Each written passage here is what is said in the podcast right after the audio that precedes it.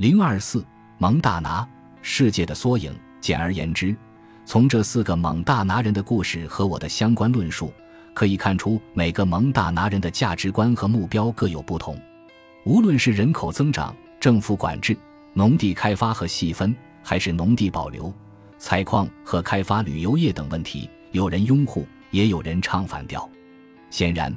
一部分人的目标与另一部分人有所冲突。在本章，我们已经见识了蒙大拿的许多环境问题如何演变为经济问题。鉴于每个人所持的价值观和目标各有不同，解决问题的方法和成败的几率也就不一样。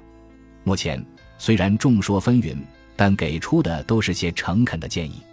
我们不知道蒙大拿人最终会选择哪种方法。也很难定论蒙大拿的环境和经济问题会因此改善还是恶化。将蒙大拿作为本书第一章的主题，用以讨论人类社会的崩溃问题，这看起来有些荒唐。不管是蒙大拿州还是整个美国，都没有立即崩溃的危险。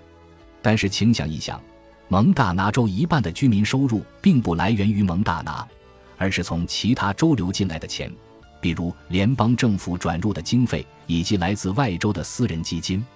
也就是说，蒙大拿自身的经济已无法支撑蒙大拿人的生计，他必须得依赖美国其他地方才能生存下去。如果蒙大拿像欧洲人登陆前的复活节岛那样，是一个孤岛，他目前所拥有的第一世界的经济可能早已崩溃，而且从一开始就无法发展起来。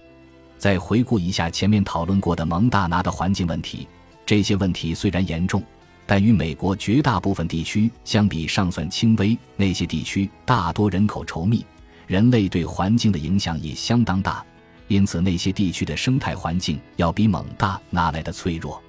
此外，美国有很多重要资源仰赖于外国，而且在经济、政治和军事方面与世界其他地区息息相关。在这些地区当中，有的环境问题更为严重，衰败的速度也比美国更快。接下来，本书将探讨发生在古代和现代社会的类似于蒙大拿的环境问题。在古代社会部分，由于一半的社会缺乏文字，因此很难在类似于蒙大拿的案例中了解个人的价值观和目标。在现代社会部分，虽然有关个人价值观和目标的信息相对相似。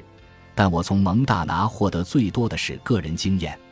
因此，当你阅读这本书，客观地考虑其他社会的环境问题时，请试着用斯坦福克、瑞克赖伯、赤柏皮格曼、提姆哈尔斯、约翰库克或是赫许基家兄弟姐妹等人的身份，看看是否会有不一样的观点。